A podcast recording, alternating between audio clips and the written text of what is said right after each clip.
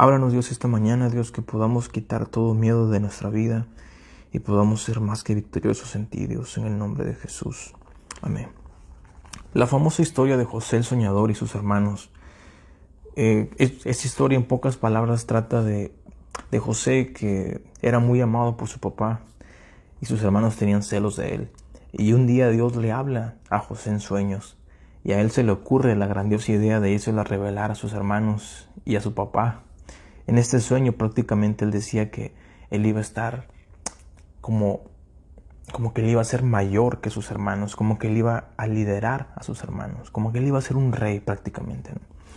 Entonces sus hermanos dijeron, ¿qué? ¿Tú nos vas a reinar a nosotros, tú el menorcito? y sabes, todo esto creó celos en los hermanos de José. Y esos celos los llevó a venderlo como, como esclavo. Y le dijeron a su papá que había muerto. Para tratar de hacer corta esta historia, José cae como esclavo, después de ser esclavo cae en la cárcel. Y después de la cárcel, estando en la cárcel, Dios le da un don de interpretar sueños. Interpreta los sueños de dos personas que estaban ahí en la cárcel y muchos años después, una de estas personas llegó a estar trabajando en el palacio del faraón y el, faraón tuvo un sueño que no podía interpretárselo a nadie. Y esta persona se recordó de que, hey, yo conozco a alguien en la cárcel que me interpretó un sueño y se hizo realidad. Y es cuando traen a José al palacio del faraón, le interpreta el sueño, que hablaba de siete años de abundancia y siete años de escasez en todo el mundo. Cuando él interpreta el sueño, el faraón dice, dice que lo pone a cargo, como que el segundo a cargo de todo Egipto.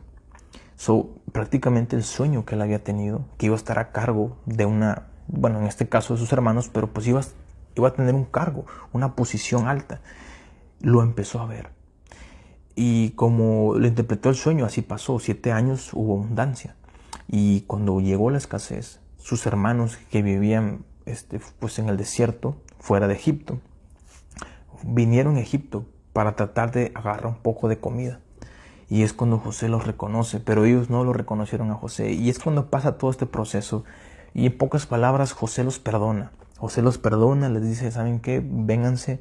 Trajeron a su papá, quiero ver a mi papá. No, trajeron toda la familia.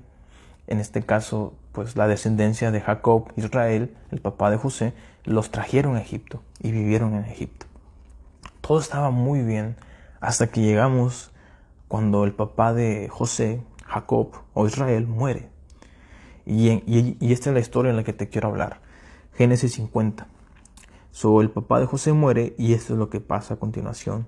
Al reflexionar sobre la muerte de su padre, los hermanos de José, los que lo habían vendido y todo lo demás, concluyeron, tal vez José aún nos guarda rencor y, y ahora quiere vengarse de todo el mal que le hicimos, por lo, que, por lo que su papá había muerto. Entonces dijeron, por eso le mandaron a decir, antes de que tu papá muriera, nos dejó estas instrucciones prácticamente les, les mintieron. O sea, le trataron de darle una carta que supuestamente su papá había escrito, pero aparentemente ellos simplemente estaban buscando la, la opción de salvar su vida. Díganle a José que perdone por favor la terrible maldad de sus hermanos que cometieron contra él. Así que por favor perdona la maldad de los siervos del Dios de tu Padre.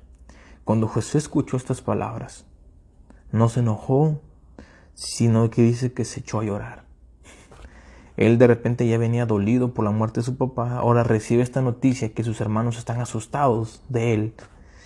Luego sus hermanos se presentaron ante José, se inclinaron delante de él y le dijeron, aquí nos tienes, somos tus esclavos. Versículo 19, no tengan miedo, les contestó José, ¿puedo acaso yo tomar el lugar de Dios? Es verdad que ustedes pensaron hacerme mal, pero Dios transformó ese mal en bien para lograr lo que hoy estamos viendo y salvar la vida de mucha gente. Así que no tengan miedo, yo cuidaré de ustedes y de sus hijos. No tengan miedo. ¿Sabes una cosa? Como te contaba en esta historia al inicio, o sea, José ya los había perdonado a ellos, pero ellos bebían con el miedo de que un día José se fuera a vengar. Y esta es la parte de la historia que, que quiero transmitírtela a ti qué cosas estamos viviendo, pero la estamos viviendo aún con miedo. De repente, un ejemplo es como estás trabajando, pero tienes el miedo que te vayan a despedir. Imagínate, imagínate trabajar todos los días con un miedo de que hoy me pueden despedir, hoy me pueden despedir, hoy me pueden despedir. Y sabes, la palabra miedo significa como una, como una sensación a que algo mal está a punto de venir. Imagínate vivir una vida así en miedo.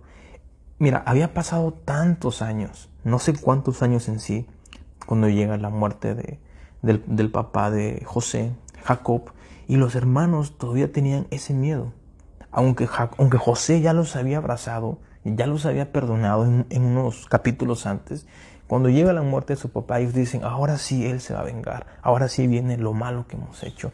Y sabes una cosa, esto es lo que muchas veces hemos pasado por nuestra vida.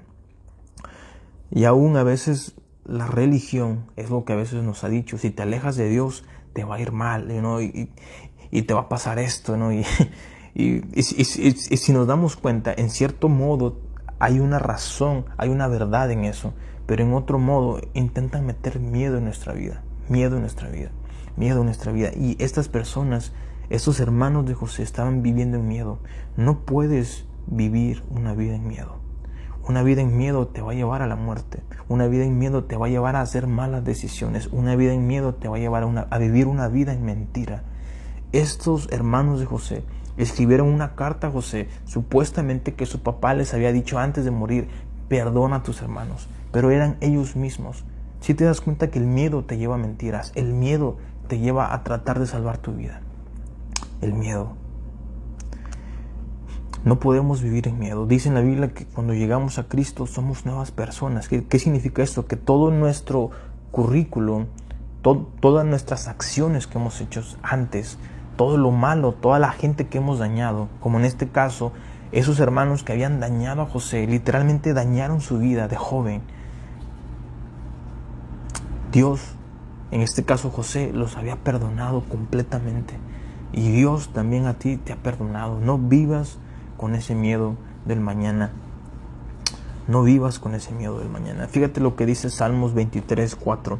Aún si voy por el valle tenebroso, no temo peligro alguno. Dice, porque tú estás a mi lado, tu vara de pastor me reconfronta. ¿Sabes lo que está diciendo aquí?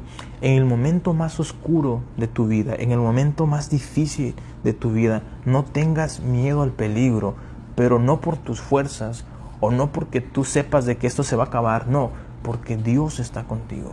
No tengas miedo de lo que viene enfrente porque Dios el Señor está a tu lado. Quita ese miedo de la enfermedad. ¿Sabes una cosa? El, el evangelista Billy Graham, cuando ya estaba muy anciano, eh, una vez le dijo a sus hijos, la gente va a decir que ya morí, pero el día que yo muera es cuando realmente voy a vivir más. Él no temía la muerte, él sabía que un día cuando él falleciera, cuando su cuerpo, cuando, como, como decía la Biblia, ¿no? del polvo eres y al polvo volverás, cuando su cuerpo regresara a la tierra, se hiciera polvo, él realmente empezaría a vivir una vida con Dios en el cielo. No tengas miedo a la muerte, no tengas miedo a la enfermedad, no tengas miedo a la escasez. Cuando estés pasando en esos momentos difíciles, en esos momentos de, de intriga, donde digas, no sé qué va a pasar con mi familia, no sé qué va a pasar con mi salud, no sé qué va a pasar con mi trabajo, no tengo miedo del peligro que pueda venir, porque confío que Dios está a mi lado, reconozco que Dios está a mi lado. No tengas miedo, no tengas miedo. Y sabes que te voy a leer el versículo Génesis 50, 21. Así que no tengan miedo, pero esta parte dice, yo cuidaré de ustedes, y no solamente de ustedes, de sus hijos también yo cuidaré. Y así con el corazón en la mano, José los reconfrontó, los les levantó el ánimo y les dijo, no tengan miedo. Así que no tengas miedo en esta mañana, en lo que sea que estás pasando, no tengas miedo. Busca fuerzas en Dios, reconfronta tu fe, tus ánimos y reconoce que Él está contigo en esos momentos difíciles. Bueno, pues Dios te bendiga, espero que te haya sido de bendición este devocional.